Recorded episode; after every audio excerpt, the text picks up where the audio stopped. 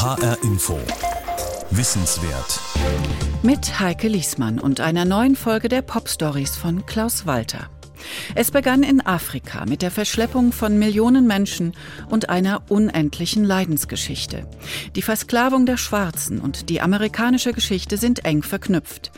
Ihre Musik war das Einzige, was die Menschen mitbringen konnten. Und das wirkt bis heute.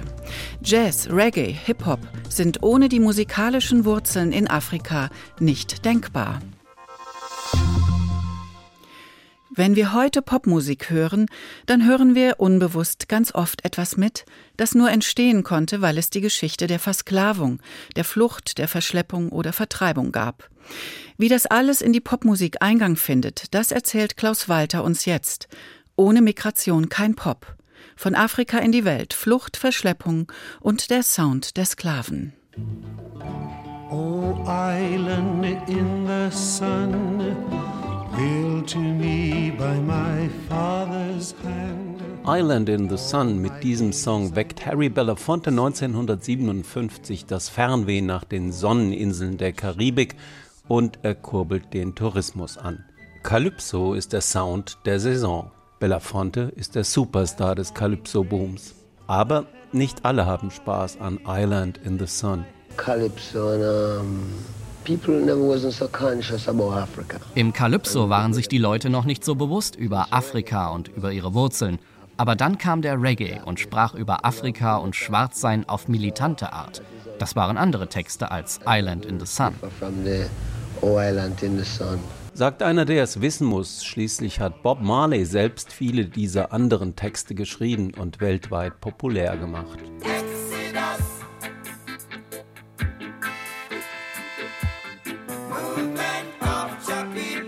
Wenn ihr das Licht Jazz seht, dann ist alles, wie es sein soll.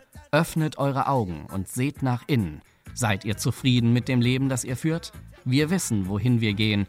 Wir verlassen Babylon. Wir ziehen in das Land unseres Vaters. 1977 propagiert Bob Marley mit seinen Wailers den Exodus, den Aufbruch ins gelobte Land, das Land unseres Vaters. Mein Ziel ist die Einheit Afrikas. Wir sind Rastas. Erst durch den Sklavenhandel sind schwarze Menschen in den Westen gekommen. Unsere Wurzeln liegen in Afrika. Und dorthin wollen sie zurück, die Kinder Jars, zurück nach Afrika.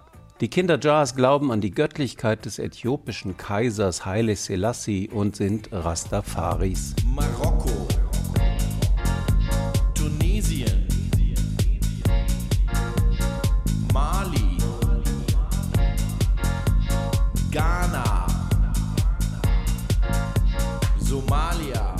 Manchmal reicht es, die Namen von Ländern zu nennen, um Bilder entstehen zu lassen. Hier sind es Bilder von Menschen, die raus wollen aus ihren Ländern oder raus müssen. Migration heißt der Song der umherschweifenden Produzenten aus dem Jahr 2014. Migration in der Popmusik hat eine lange Geschichte. Oder anders gesagt, ohne Migration keine Popmusik. Bantu.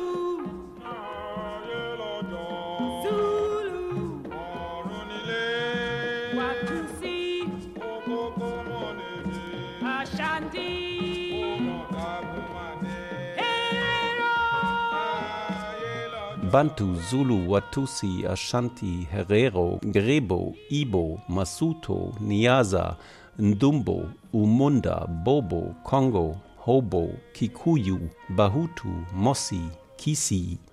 Das sind nur einige Namen von Stämmen und Volksgruppen in Afrika, hier aufgezählt von Abby Lincoln auf einem berühmten Album des Jazzschlagzeugers Max Roach 1960. We Insist Max Roach's Freedom Now Suite, ein frühes musikalisches Zeugnis der afroamerikanischen Bürgerrechtsbewegung, Betonung auf afroamerikanisch. All Africa, so heißt der Song. Die Erinnerung an ihre oftmals blutige Geschichte wird von den Nachfahren der Sklaven in den USA musikalisch wachgehalten.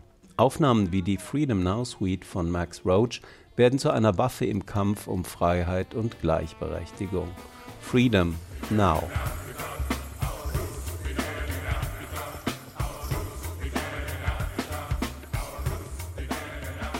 Our Roots Began in Africa verkündet Pharaoh Sanders, der African American Jazz-Veteran. Unsere Wurzeln liegen in Afrika. Hier hat alles angefangen. In Afrika. Der Chor verkündet das als Mantra. Bloß nicht vergessen.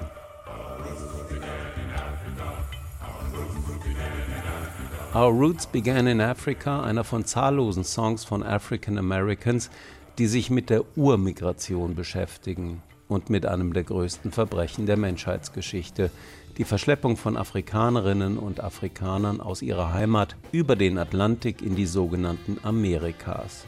Nach Alabama und nach Georgia, nach Brasilien und nach Jamaika.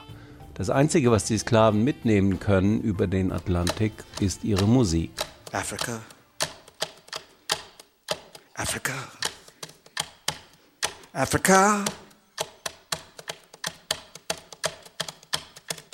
Mighty, ancient, beautiful Africa. Creator of the human being, of speech, of music, of the dance, ancient, mighty Africa. Wunderbares Afrika, mächtiges Afrika. Afrika, Schöpfer des Menschen, die Musik, der Tanz. Der Beatpoet Amiri Baraka beschwört das große, alte Afrika. Aber dann kommt der Sündenfall, die Versklavung von Afrikas Töchtern und Söhnen. But when you put your hand on your sister, made her a slave, watch out, Africa. Watch out, Africa, the ghost's gonna get you. When you put your hand on your brother, made him a slave, watch out, Africa. Aber dann hast du deine Schwester zu einer Sklavin gemacht, Afrika. Dann hast du deinen Bruder zu einem Sklaven gemacht. Nimm dich in Acht, Afrika. Die Geister werden dich holen. Der Beatpoet Amiri Baraka und sein Gedicht über den Beginn der Versklavung in Afrika. Amiri Baraka kommt 1934 in Newark, New Jersey, als Everett Leroy Jones zur Welt. 1963 veröffentlicht Leroy Jones ein Buch, das bald zum Standardwerk der Kulturgeschichte werden sollte: Blues People, Negro Music in White America. Gemeinsam mit Malcolm X propagiert Leroy Jones einen militanten schwarzen Nationalismus. Nach der Ermordung von Malcolm X 1965 legte er seinen, wie er es nennt, Sklavennamen ab. Aus Leroy Jones wird Amiri Baraka. Im Allgemeinen wird angenommen, dass der Jazz um die Jahrhundertwende seinen Anfang nahm. Aber die Musikarten, von denen der Jazz sich herleitet, sind viel älter. Der Blues ist der Vater aller legitimen Jazzarten und man kann unmöglich genau sagen, wie alt der Blues ist. So beschreibt Amiri Baraka in seinem Buch Blues People die Anfänge der afroamerikanischen Musik. Der Blues ist der Vater. Als das Buch 1963 in den USA erscheint, trägt es den Titel Blues People Negro Music in White America. Das Wort Negro ist zu dieser Zeit die gängige Bezeichnung für African Americans in den USA. You know, black wasn't always a word that black people wanted to be called. It was contentious, you know, it was like Schwarze Menschen wollten nicht immer als Schwarze bezeichnet werden. Es war ein umkämpftes Wort, sagt Jamila Woods, die afroamerikanische Sängerin beschäftigt sich heute mit dem musikalischen Erbe ihrer versklavten Vorfahren. Die Geschichte der afroamerikanischen Musik ist auch immer eine Geschichte der unfreiwilligen Migration und eine Geschichte der Wörter. Wörter, mit denen African Americans in der Gesellschaft der USA ihre Plätze zugewiesen werden. Wörter, mit denen die weiße Mehrheit bestimmt, welchen Wert und welche Würde die Nachfahren der Sklaven in der US-amerikanischen Gesellschaft haben. Der Kampf um diese Wörter ist auch ein Kampf um Würde und Selbstwertgefühl. Jamila Woods beschreibt den Wandel in der Sprache, gewissermaßen auch eine Migration der Wörter. Schwarze Menschen wollten nicht immer als Schwarze bezeichnet werden. Es war ein umstrittenes Wort. Zuerst war Negro das richtige Wort, dann African American, dann kam Black. Schwarze Künstlerinnen und Künstler haben sich dann das Wort Black zurückgeholt. Sie haben Black vom negativen Unterton befreit. Also haben wir uns fortan als schwarz bezeichnet.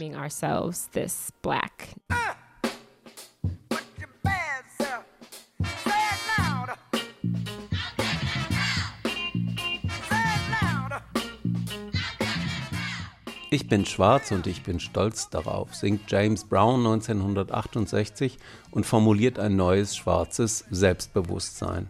Fünf Jahre vor Say It Loud, I'm Black, I'm Proud verwendet Leroy Jones alias Amiri Baraka noch das Wort Negro für den Titel seines Buches Blues People, Negro Music in White America. 1969 wird das Buch ins Deutsche übersetzt durch ein Berliner Studentenkollektiv. Dieses Studentenkollektiv übersetzt damals das Wort Negro als Neger. Dass das N-Wort eine Abwertung darstellt, eine Beleidigung und Erniedrigung, Dafür gibt es 1969 offenbar noch kein Bewusstsein und kein Gefühl. Eine neue, eine bessere Übersetzung von Amiri Barakas Buch liegt bis heute nicht vor. Also zitieren wir die Version von 1969 und ersetzen das rassistische N-Wort durch Schwarze. Im Allgemeinen wird angenommen, dass der Jazz um die Jahrhundertwende seinen Anfang nahm. Aber die Musikarten, von denen der Jazz sich herleitet, sind viel älter. Der Blues ist der Vater aller legitimen Jazzarten und man kann unmöglich genau sagen, wie alt der Blues ist gewiss aber nicht älter als die Anwesenheit der Schwarzen in den Vereinigten Staaten. Er ist eine Musikart, die in Amerika entstanden ist, das Produkt der Schwarzen in diesem Land, oder um es genauer zu sagen, wie ich es jetzt sehe, den Blues hätte es nicht gegeben, wenn die afrikanischen Gefangenen nicht zu amerikanischen Gefangenen geworden wären. Amiri Baraka aus seinem Buch Blues People, Untertitel der deutschen Ausgabe Von der Sklavenmusik zum Bebop. Von der Sklavenmusik zum Bebop hat die African American Music eine weite Reise hinter sich gebracht und vom Bebop der 50er Jahre zum Hip-Hop des 21. Jahrhunderts ist es nochmal ein weiter Weg. Bei allen Unterschieden haben die vielen Spielarten afroamerikanischer Musik eins gemeinsam, sie transportieren und bewahren die Erinnerung an die Sklaverei, die Erinnerung an die gewaltsame Migration über den Atlantik von Afrika nach Amerika. How did I get here in the dark with the wind and water during four years? Watch out, Obatala, Shango, save me. Save me, Isa, save me. How did I get on my back in the dark? With the wind and water blowing through my ears. Rettet mich, wie komme ich hier raus? Der Wind und das Wasser toben um mich herum.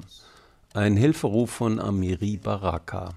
In diesem Beatgedicht erinnert er an die Todesängste der afrikanischen Sklaven bei der Überfahrt über den Atlantik. My brother the king sold me to the ghosts. My brother the king sold me to the ghosts. Mein Bruder, der König, hat mich an den Geist verkauft. Amiri Baraka spricht über die sogenannte Middle Passage.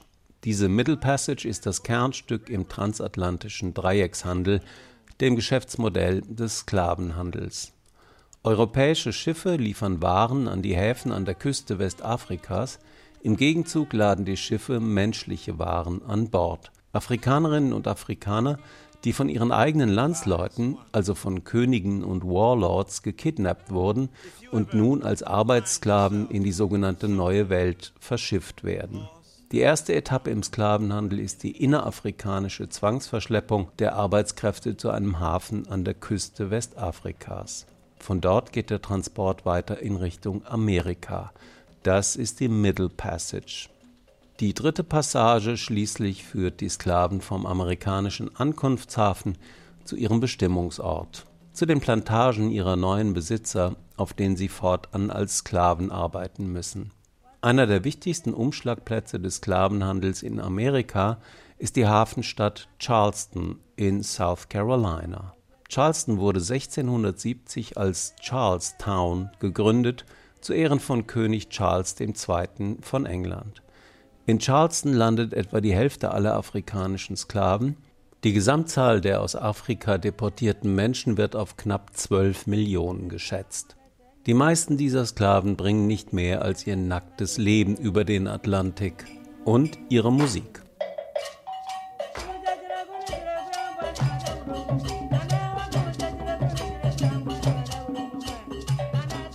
Mit den Sklaven tritt auch die Musik der Ashanti die weite Reise an. Im vorkolonialen Afrika ist die Ashanti-Region ein mächtiges Königreich im heutigen Ghana. 1901 wird das Gebiet von den Briten annektiert und bleibt Teil des Empires bis zur Unabhängigkeit Ghanas 1957. Die Musik der verschleppten Ashanti hinterlässt ihre Spuren in der neuen Welt. Sie inspiriert maßgeblich eine neue Musik und die gleichnamige Tanzmode. Der Einfachheit halber bekommen die Musik und der Tanz den Namen jener Stadt, in der die afrikanischen Sklaven landen, Charleston.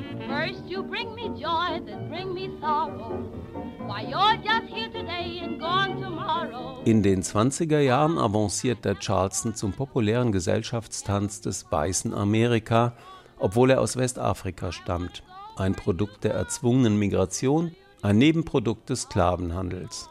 Die populärste Protagonistin des Charleston ist jedoch eine Afroamerikanerin, die Sängerin und Tänzerin Josephine Baker, die auch in Europa zum Star wird und lange Zeit in Paris lebt. Mit ihrem freizügigen Tanzstil und ebensolchen Kostümen wird Josephine Baker zum schwarzen Sexsymbol. Oder anders gesagt, die exotisierte schwarze Frau Josephine Baker wird zur Projektionsfläche weißer Männerfantasien.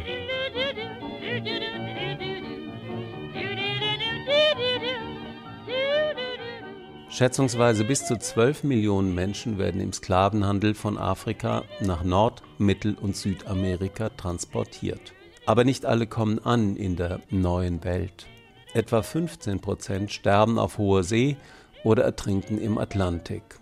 Etwa 4 Millionen Afrikanerinnen und Afrikaner sterben zwischen 1500 und 1900 im Zuge des Sklavenhandels. In seinen Beatgedichten spricht Amiri Baraka auch von denen, die die Middle Passage nicht überlebt haben. At the bottom of the Atlantic Ocean there's a railroad made of human bones. Auf dem Boden des Atlantischen Ozeans gibt es eine Eisenbahn. Sie besteht aus menschlichen Knochen, behauptet Amiri Baraka. Viele Mythen ranken sich um den sogenannten Black Atlantic und die Middle Passage. Viele dieser Mythen finden wir im Afrofuturismus. Unter dem Dach des Afrofuturismus kommen disparate Strömungen aus Kunst, Musik und Literatur zusammen.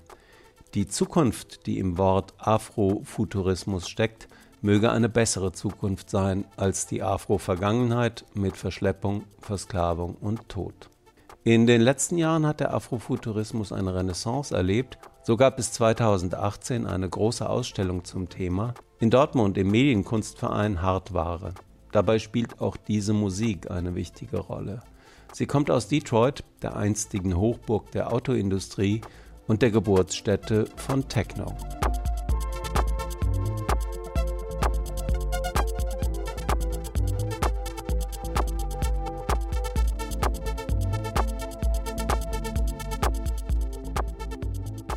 Birth of New Life heißt dieser Track der Gruppe Drexia aus Detroit und da geht es tatsächlich um die Geburt von neuem Leben, von Leben unter dem Atlantischen Ozean.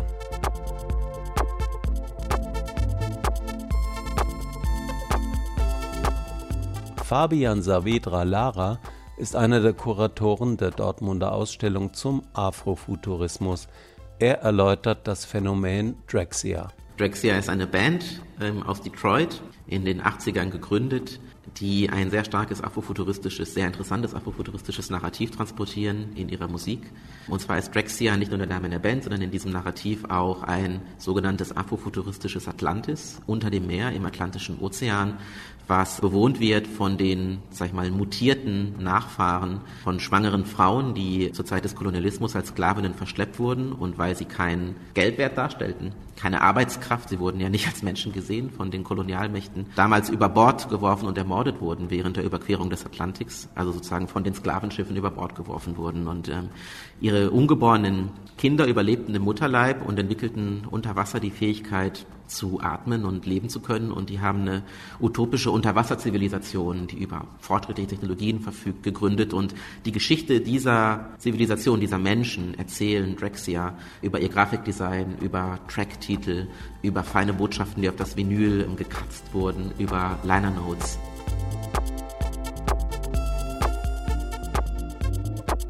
Wenn Personen aus der reichen Gegend in die ärmere Gegend kommen, heißt das Tourismus. Wenn Leute aus der armen Gegend in die reiche gehen, heißt das Migration. Mit diesem Satz beschreibt der Schriftsteller Dietmar Dart ein Phänomen, das man in der Karibik quasi von beiden Seiten betrachten kann.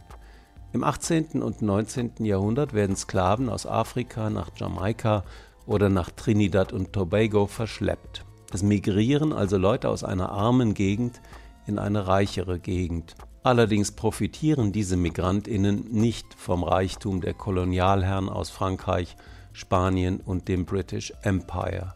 Sie sind geholt worden, um den Reichtum der Kolonialmächte zu mehren. Seit dem Ende der Kolonialzeit kommen Menschen aus reicheren Gegenden nach Jamaika oder nach Trinidad und Tobago, um dort ihren Urlaub zu verbringen. Die Musik der Karibik spielt dabei eine wichtige Rolle. Sie dient als soziales Schmiermittel des Ferntourismus. Karibische Lieder besingen die Schönheit der Inseln und eignen sich gut als Souvenir für die Reisenden, wenn diese die Inseln wieder verlassen in Richtung sicheres Europa. Ja und Rastafari. Beide Begriffe sind abgeleitet vom Prinzennamen Haile Selassies. Lija, Ras, Teferi, Mekonnen. Und warum glauben so viele Menschen in Jamaika und dem Rest der Welt an die Göttlichkeit Haile Selassies? Das liegt an Marcus Garvey, dem Gründer der Bewegung Back to Africa. In den 1920er Jahren prophezeit der in die USA ausgewanderte Jamaikaner Marcus Garvey ein historisches Ereignis, die Krönung eines schwarzen Königs in Afrika. Und dieser schwarze König, so sagt es der an die christliche Bibel angelehnte Rasta-Glaube, dieser erste schwarze König Afrikas ist der Messias, der wiedergekehrte Gott auf Erden. Tatsächlich wird Haile Selassie 1930 zum Kaiser von Abyssinien gekrönt und avanciert so zum Messias der Rastas, auch zum Messias von Bob Marley. Wenn er dann kommt, dann wird er der König der Könige sein, der Gott der Götter, der Löwe von Juda. Und wir schauen nach Äthiopien und da ist er, der Kaiser Haile Selassie. In unzähligen Reggae-Songs wird Haile Selassie gepriesen und die Rückkehr nach Afrika beschworen. Die Kindeskinder der einst von Afrika nach Amerika verschleppten Sklaven wollen raus aus dem verhassten Babylon. Babylon steht für alle Laster des Westens, für das Sklavenhändlersystem mit Namen Kapitalismus. Und sie wollen an ihren Sehnsuchtsort, ein vereintes Afrika. Africa unite, cause we're moving right out of Babylon and we're going to our father's land. Yeah. How good and how pleasant it would be before God and man, yeah, to see the unification of all Africans. Afrika, vereinige dich, weil wir Babylon verlassen und in das Land unserer Väter gehen. Wir sind die Kinder des Rastaman. Drum, Afrika, vereinige dich, weil die Kinder nach Hause wollen. Rastaman.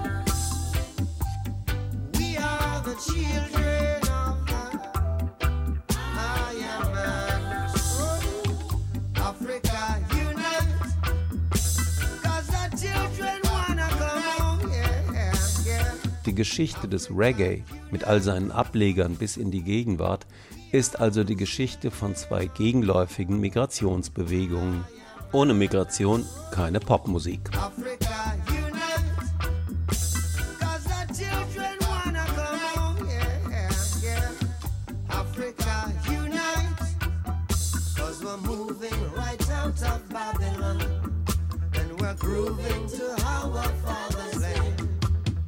ohne Migration kein Pop. Die Musik der Menschen, die ihre Heimat verlassen mussten, sie hat Wirkung auf die Musikproduktion weltweit. Ohne Migration kein Pop. Das war Teil 1 der H-Info Wissenswert-Reihe, die wir in zwei Wochen fortsetzen. Ohne die Sounds der Eingewanderten aus der Karibik wäre nämlich die britische Popmusik nicht denkbar. Und nicht nur die, sagt Klaus Walter. Das war H-Info Wissenswert. Es gibt uns als Podcast auf hinforadio.de und in der ARD Audiothek. Und alle Wissenswertsendungen stehen Schulen in Hessen als Unterrichtsmaterial kostenfrei zur Verfügung. Mein Name ist Heike Liesmann.